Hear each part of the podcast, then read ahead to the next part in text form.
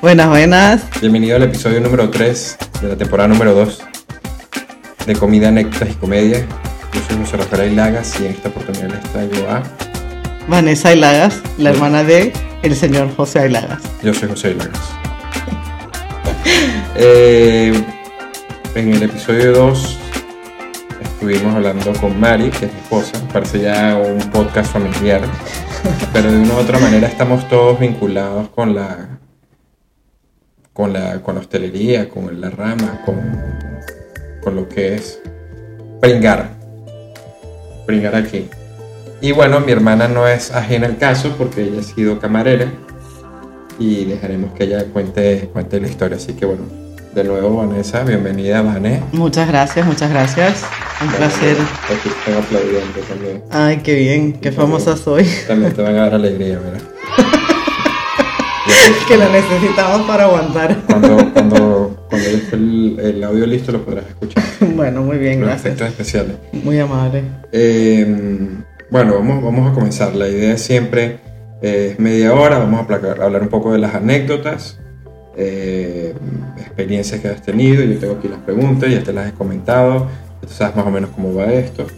Y terminaremos al final con el segmento de, de- de mejor restaurante que hayas comido tú actualmente en Madrid. O bueno, en cualquier, eh, cualquier país en los que hayas estado tú. eh, como para hacer un tipo de pu- publicidad gratis. Porque, pues, ¿Por qué no? Porque a lo mejor tenemos suerte.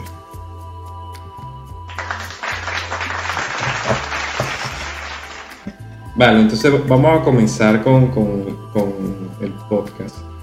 Eh, o con este episodio, perdón. Vanessa, como comenté, ella, ella es camarera. Así que vamos con la primera pregunta.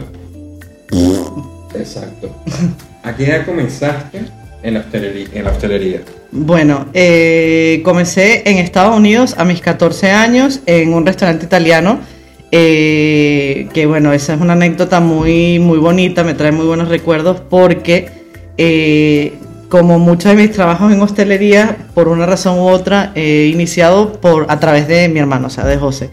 Y pues en realidad este restaurante italiano lo conocimos por, en Estados Unidos porque veíamos que tenían ofertas de pizzas grandes, eh, familiares por 5 dólares 50 Eh, y... en- con 5 comenzaron, Con- era con 5 bueno, con 5 dólares y mi hermano, o sea, cada, creo que era cada, no sé si era cada martes o cada lunes, creo que eran los martes. Y me acuerdo que veíamos ese, ese sign, o sea, ese, ese anuncio fuera del restaurante y mi mamá, cuando podía, nos daba ese lujo de, de regalarnos esa pizza para comer los tres. Y mi hermano eh, conoció al dueño de- del restaurante este, que casualmente se llama José Rafael, y era venezolano, y desde ahí empezaron a hacer ellos su, o sea, empezaron a tener ellos contacto. Re- resulta y acontece que, bueno, pasa un poco de tiempo, no sé si un, un año o dos años o no sé qué, y mi hermano ya más, más mayor, obviamente, ya tenía como 16 años, una cosa así. No, ya estaba- 16, ya estaba por 17, 17, claro, sí, sí. 17 por, por la diferencia. sí. Y pues ingresó a trabajar con ellos como, como repartidor de pizzas, como delivery man. Y este, bueno, al poco tiempo me estaban buscando una phone girl, o sea, una chica que atendiera los teléfonos y tomara los pedidos para takeaway delivery. Y pues me metió ahí y bueno, ya de ahí fue, ahí comenzó mi experiencia con la hostelería. Eh, eso fue una experiencia muy bonita y ya después de todo lo que uno vive se da cuenta de que qué bonita era en realidad. Eh, era una familia venezolana, ahí conocí a uno de mis mejores amigos, que hasta el sol de hoy es mi mejor amigo, su familia es un encanto, sigo en contacto con ellos. Y bueno, esa fue mi primera experiencia en la Oye. hostelería. Eh, comencé, como dije, atendiendo los teléfonos, tomando los pedidos para takeaway y delivery. Y luego ya fui creciendo en la empresa, me fueron delegando más, como más responsabilidades. Eh, luego ya pasé a ser eh, prácticamente eh, camarera, exactamente. Entonces nos repartíamos los turnos entre las tres personas que, o sea, las tres mujeres de ahí. Y bueno, más o menos ese es el cuento de cómo inició mi, mi carrera en la hostelería. Eh, ese, en ese restaurante fue donde yo también, bueno, estu- estuvimos vinculados del restaurante desde que llegamos a Estados Unidos, porque decías, ¿no? Lo de las pizzas, eh, los martes nos, nos damos el gusto ese, era un large cheese pizza. Entonces Ah. tenían los cupones en la parte de afuera, entonces que era como con 9 o 10, eh, tú podías reclamar luego una pizza, Una pizza gratis, qué rico. Entonces, bueno, nosotros siempre ir cortando y guardándolos para comernos la gratis. Entonces hay veces, eh, si teníamos la oportunidad, eh, nos compramos la pizza, porque entonces nos los comíamos de la siguiente manera, porque era una pizza de 16 pulgadas, aproximadamente 30 y pico de centímetros. Y entonces nos comíamos dos pedazos mi mamá, mi hermana dos, eh, tres y yo tres, porque eran cortada, cortada en ocho. Imposible, mi mamá tres, tú tres y yo dos. Imposible Bueno, nos que sea yo turnando. que tres. Mi mamá siempre se quedaba mirando el pedazo Sí, ahí. sí, sí, a mí no me vengan con eso. Con la Pues, pizza era- ustedes no pizza- juegan. Era una pizza grande, era una pizza grande. Entonces, eh, yo al final, al final comencé, como dice Vane, como un delivery boy y terminé adentro haciendo pizzas con, con José y con, con Juan. Con Juan y siempre mirando, siempre mirando la cocina. Yo venía anteriormente de haber trabajado en Palladium, donde yo también estuve ahí trabajando como, como atención y, y ayudante de cocina y, y de pizzero y todo. Y siempre, bueno, la pizza, a los que me conocen, la Pepsa, como ahorita se me ha pegado últimamente, está siempre involucrada. Bueno, pero ya eso, eso me, me está, me estoy alejando mucho del tema, desviando mucho. Eh, al igual que yo, tú has estado en diferentes países y has también trabajado, a pesar de no ser tu carrera profesional, porque ya después, ya después nos contarás cuál es tu carrera, carrera en realidad o tus carreras. Eh, has estado en varios países y has trabajado también de camarera. Entonces cuéntanos en qué países has trabajado como camarera, cuál, es, cuál ha sido tu experiencia en general, como si nos pudieras hacer un corto resumen en tres palabras, digamos, de cada uno, y cómo, cómo tú eh, los podrías comparar. Así, sinceramente, sinceramente.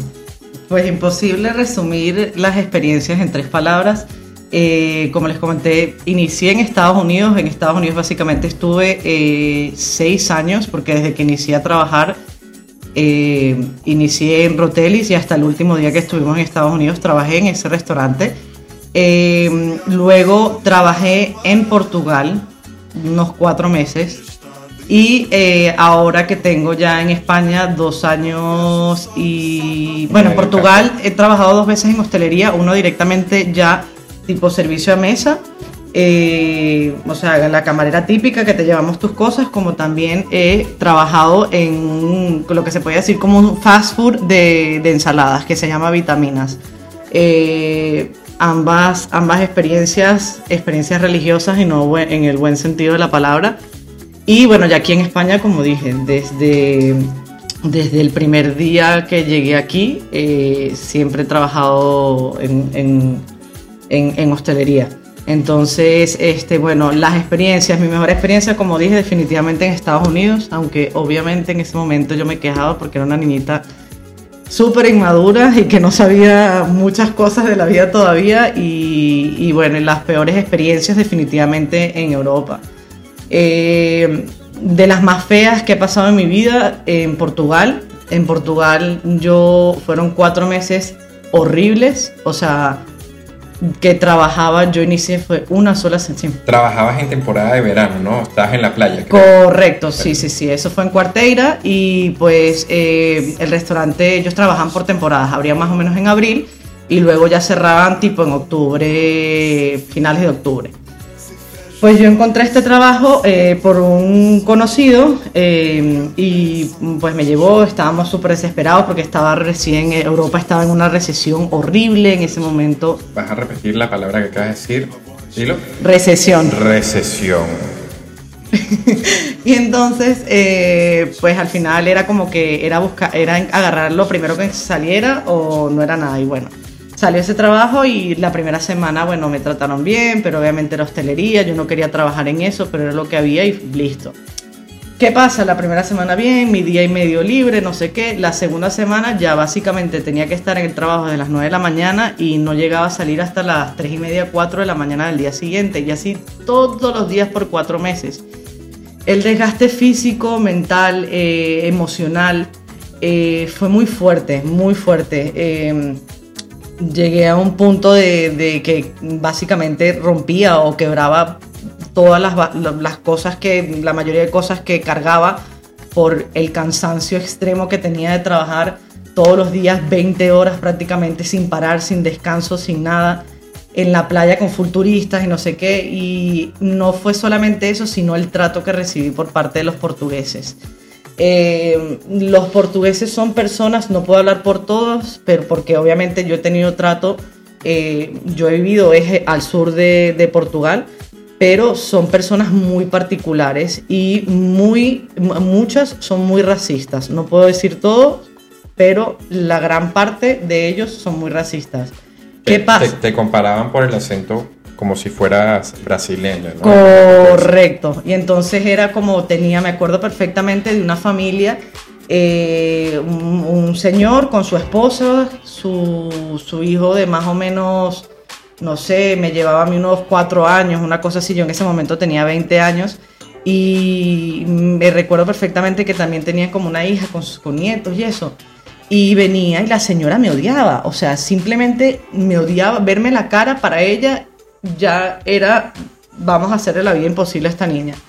Y la señora llegaba y le decía a mi jefe, yo no quiero que me atienda la brasilera esa de mierda. Así, perdóneme la palabra, lo siento. Uf. Ya subimos el... Ya, esto, ya no somos PG-13. Ya este es otro, otro nivel, pero, pero bueno.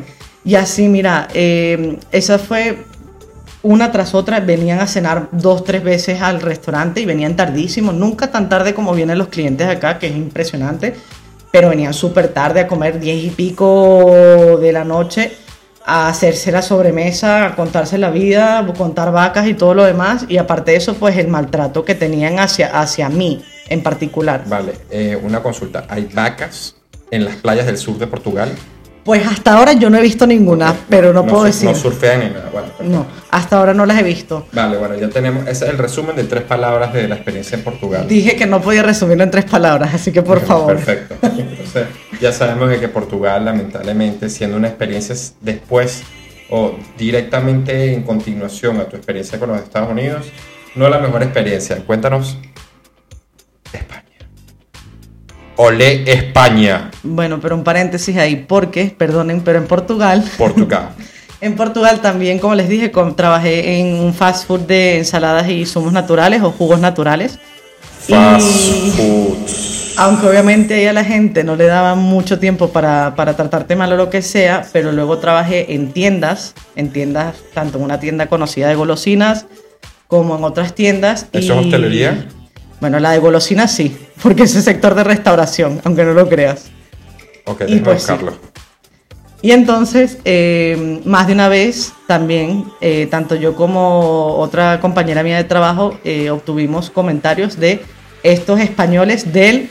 ¡Pip! Vale, acabo de leer y, y Aribo no está considerado como eh, restauración, así que... Qué mentiroso eres porque sí. Cuidado que saco la... no, no, sí está considerado restauración, así que bueno. Okay. Pero bueno, eh, experiencia de aquí de, de España. Eh, España. Pésima, pésimo servicio. cero, cero estrellas. A ver, es un tema muy complicado. O sea, mm, sobre todo de que, bueno, yo llegué en momento de pandemia, entré al sitio en el que estoy todavía actualmente, también a través de mi hermano.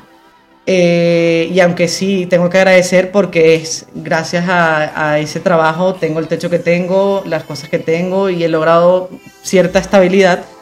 Eh, es un trabajo muy complicado. Eh, como dije, llegué en plena pandemia, empecé a trabajar el 5 de febrero. El 13 de febrero nos encerraron, pasé más o menos unos seis meses en, el, en ERTE, que es básicamente el paro del Estado. Eh, y bueno, definitivamente he corroborado de que eh, independientemente de que haya, haya pasado la pandemia y todas las pérdidas de personas queridas o, X conocidas que, que, hemos tenido en estos últimos dos años, no hemos aprendido nada de todo lo que no, el que hayamos perdido la libertad eh, de, de muchos tipos, de, de, muchos aspectos, de la libertad de expresión, porque al llevar la mascarilla te quitan la expresión de la cara, te quitan la expresión verbal, porque no te puedes, la gente está muy sensible, la gente se volvió muy, muy, muy tóxica, eh, hay poca empatía, o sea, la empatía es casi nula, eh, hay poca paciencia eh, y eso ha hecho que el sector de la hostelería en este momento completamente colapsado. Primero, no hay gente, no hay gente que quiera trabajar, solamente de camareros faltan 70 mil personas eh, en Madrid nada más. Eso es un dato corroborado por, por, por unas personas eh, cercanas. Y eh, como dijo, solamente en Madrid. Y al faltar camareros, obviamente sabrán que las condiciones son súper malas. que sí, que aunque dentro de todo el sitio en el que yo estoy recibes tu sueldo a fin de mes, como debe ser, pero las horas extras no te las pagan. Tú 40 horas no haces a la semana, tú haces más de 40 horas. Eh, los entreturnos muchas veces te empalmas un turno con otro, o sea, eso quiere decir que juntas un turno con otro. Y más que eso es, muchas veces te clavan 10, 11, 12 días corridos de doble turno para poder tener tus dos días de descanso.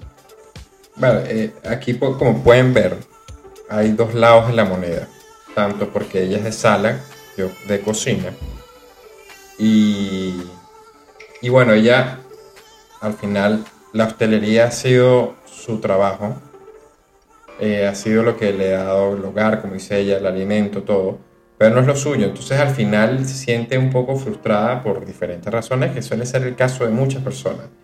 Pero sin embargo, muy aparte de eso, hay que tomar en cuenta de que aquí sí, aquí sí es cierto de que justamente en el trabajo donde está ella actualmente, que fue donde yo trabajaba antes, eh, se guían por, por lo que son los convenios. Pero es que los convenios no están actualizados. Los convenios eh, son obsoletos. Entonces al final eh, hacen lo que se les da la gana. Con el cuento de que es convenio, te meten las horas. Con el cuento que es convenio, te pagan el mínimo, con el cuento que es convenio, eh, no te ponen la categoría, esto, lo otro, te ponen las pruebas, papa, y al final, siempre el que pierde, a pesar de ser un contrato entre dos, dos partes, siempre el que termina perdiendo es el empleado. Correcto. Bueno, ese fue el, el, otro resumen en tres palabras de tu experiencia aquí laboral en España. No, vas a seguir. no, yo, yo, por eso lo dije, van a ser tres palabras. Y yo sabía que iba a ser un detalle. Menos mal que no dije cuatro. ok, hablamos ya un poquito en general de, la experiencia por país, pero quiero que me cuentes cuál es la mejor, el mejor día, bueno, o con qué, cuál ha sido la mejor experiencia en tus, en todos estos años tuyos como, como camarera, cuál ha sido el día que te he dicho, por un buen servicio, por un, por un cliente, por, por, algo con el que pasó con el equipo? ¿Cuál ha sido la mejor experiencia o la que tú te quedarías si tú ahorita dices, hoy es mi último día como camarera y mañana comienzo a trabajar en mi, en, mi rama de, de, trabajo? ¿Cuál, ¿Cuál sería tu experiencia? bueno, quizás tendría que hablar de una relativamente reciente, eh, porque honestamente he pasado tantas cosas y he vivido tantas cosas y vivimos tantas cosas a diario en la hostelería que es imposible quedarte con todo. En la mayoría de días son días difíciles, pero el día, eh, obviamente para mí que me digan, das un excelente servicio, eh, ver también reflejado en comentarios de, o feedbacks de los clientes pasmados en las aplicaciones, decir, tal camarera que me atendió, Vanessa que me atendió en el servicio tal, ha sido de las personas, ese para mí fue de los comentarios más bonitos que me han dejado diciendo, es muy raro conocer a una persona tan profesional y en esta época y ese comentario a mí me, me, me llenó el alma.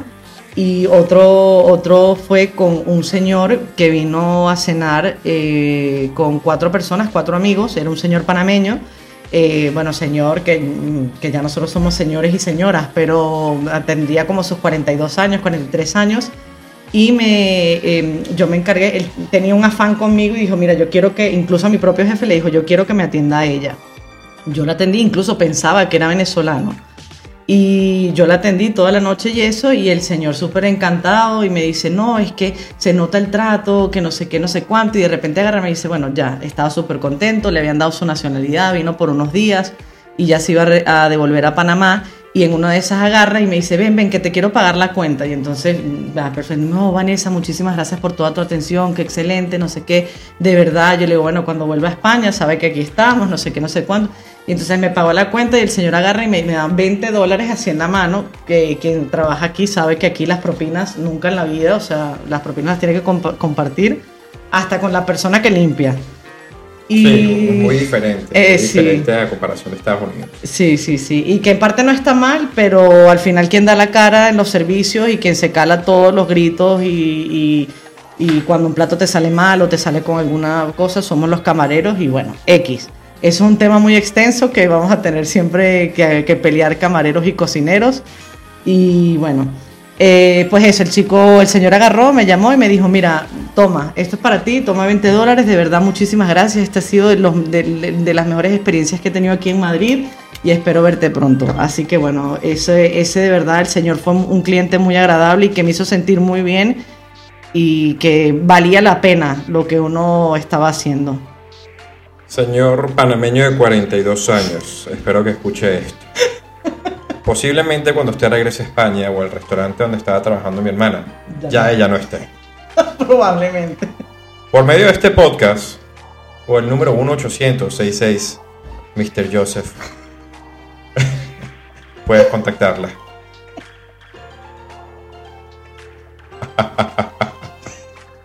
bueno, vamos con. Ok, ya, ya, ya nos comentaste de la de tu experiencia, tu mejor experiencia que nos diste dos por uno. Buenísimo, menos mal que no dije tres.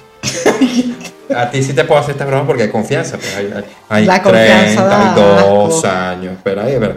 32 años de vínculo, entonces. Y de con mucha confianza. Confianza, confianza, pegarle confianza hasta el suelo.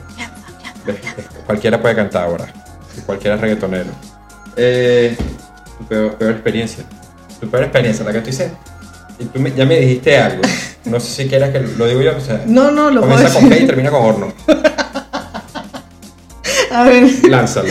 Quizá no ha sido de las peores experiencias que he tenido, pero definitivamente de la más awkward, de la más random, o sea, Pero es awkward awkward. hasta awkward. De la más rara, de la más loca que he vivido en la hostelería es tener un cliente que iba todos los días a desayunar y todos los días a desayunar al restaurante. Y el señor siempre venía con, con regalos. Y- Todos los días. Sí, literal, de lunes a viernes y quería que- lo atendiera los sábados y los domingos. De lunes a viernes. Sábado y domingo también. Y el señor, pues, eh, todos los días me traía regalos, o sea, o revistas con regalos, que aquí eso es muy común, o chocolates o lo que sea. Y como a los dos, tres días de haberlo conocido, el señor empieza a hablarme, porque tú sabes, la, el, el- de- del porno y no sé ¿Qué? qué. Y yo, ¿qué?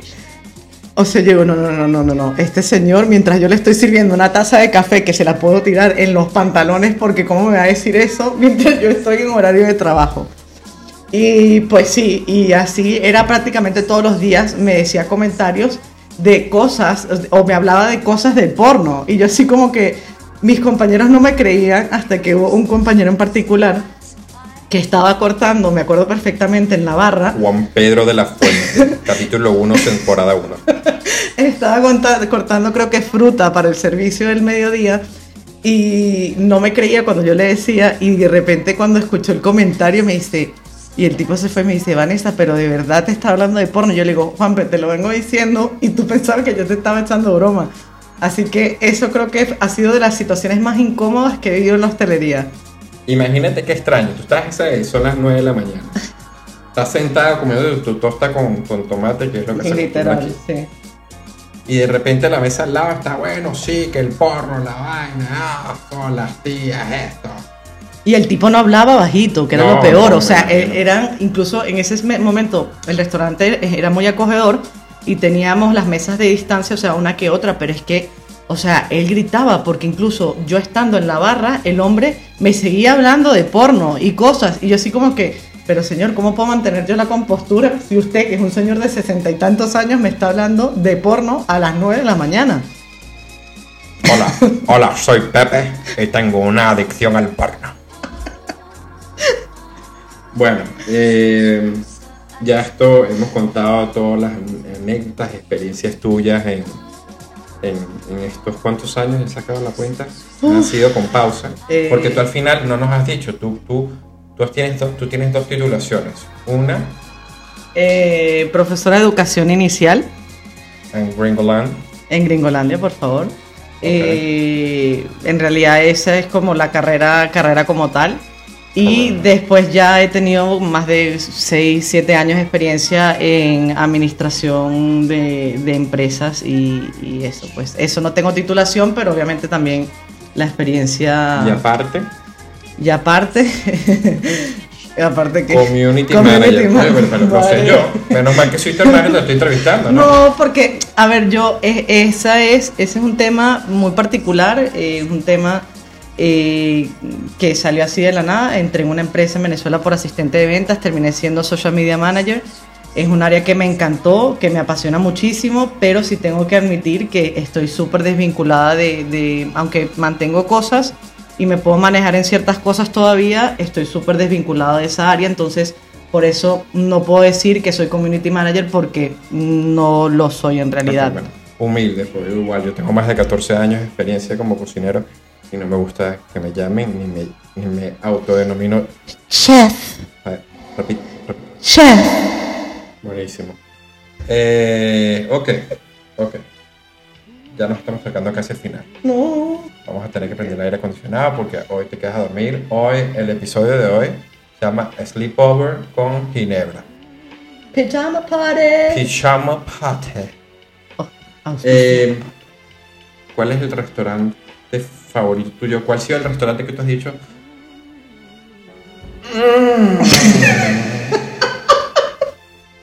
no puede ser. Eh, Espera que los escuches con los efectos. Madre de Cristo, no puede ser, qué vergüenza.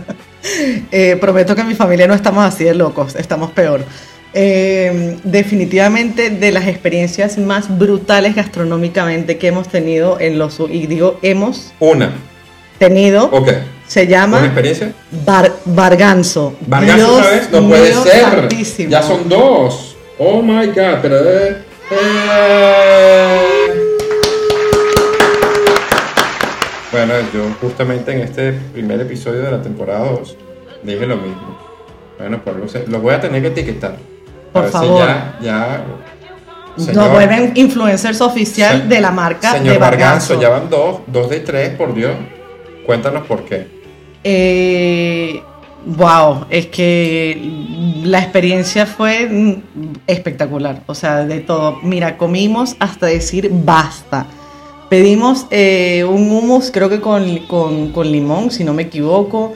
Eh, pedimos, ¿qué más pedimos? Que pedimos un montón de cosas para picar, que ya, o sea, no podíamos. asada. Berenjena asada, que estaba buenísima. Es que, o sea, no habíamos ni terminado. Los entrantes también, aparte, súper abundantes. O sea, y aparte de eso, nos pedimos cada uno un plato adicional. Entonces, nos pedimos los falafels. Los falafels son los mejores falafels que yo me he comido en mi vida True, true. ya, o sea, solamente con los entrantes ya estábamos reventando, no podíamos ni, ni caminar. Y aún así, imagínate, después comerte el falafel completo, eso fue increíble. Y de las cosas que más me gustó después de finalizar toda la comida, que de verdad, súper recomendadísimo, fue que el mismo dueño del local se acercara y nos invitara a un chupito cortesía de la casa y me pareció un detalle muy bonito porque que salga el mismo dueño a tener ese detalle con, con cada uno de los clientes que pisan su local me parece algo muy, muy bonito. Y que eso al final es algo que, que te marca y, y que, que te dice, wow, el señor está atento porque nos preguntó qué tal comimos y todo eso. Y ya por ahí, súper recomendados, de verdad. Comenzamos tan rápido que pensé que no íbamos a llegar a los 30 minutos, pero mira, ya estamos ahí. Estamos Ay, ahí, estamos ahí. De verdad estoy rezando porque, como les he dicho, no soy muy tecnológico y, y la tecnología me atropella. Espero que este episodio quede bien. Qué vergüenza si no. gracias por haber venido, gracias por haber comido comida china con nosotros. hoy. Gracias a ustedes por la invitación. Eh, de verdad fue muy agradable. Me Igual. encantó la manera que llevas la conversación. Cuando te digo tres palabras, me haces un, un podcast. un Para eso estamos completo. aquí. Pero bueno, feliz de tenerte y compartirte y ayudarte y que tú me ayudes a mí ahorita. Pues, seguir. Tener ya cinco seguidores más. Ay, Dios mío. Así que bueno, despídete si quieres dar tus redes sociales. Eh, bueno, eh, si les comparto redes sociales, les comparto mis redes sociales públicas, que serían arroba un pedacito de Vane. Si les gusta todo el tema de skincare y todo lo que tiene que ver con cuidado, eh, es un tema que me apasiona. No está actualizado, pero Si me quieren seguir por ahí, pues bienvenidos serán. Me Y, pueden y co- si le das refresh, ¿lo puedes actualizar?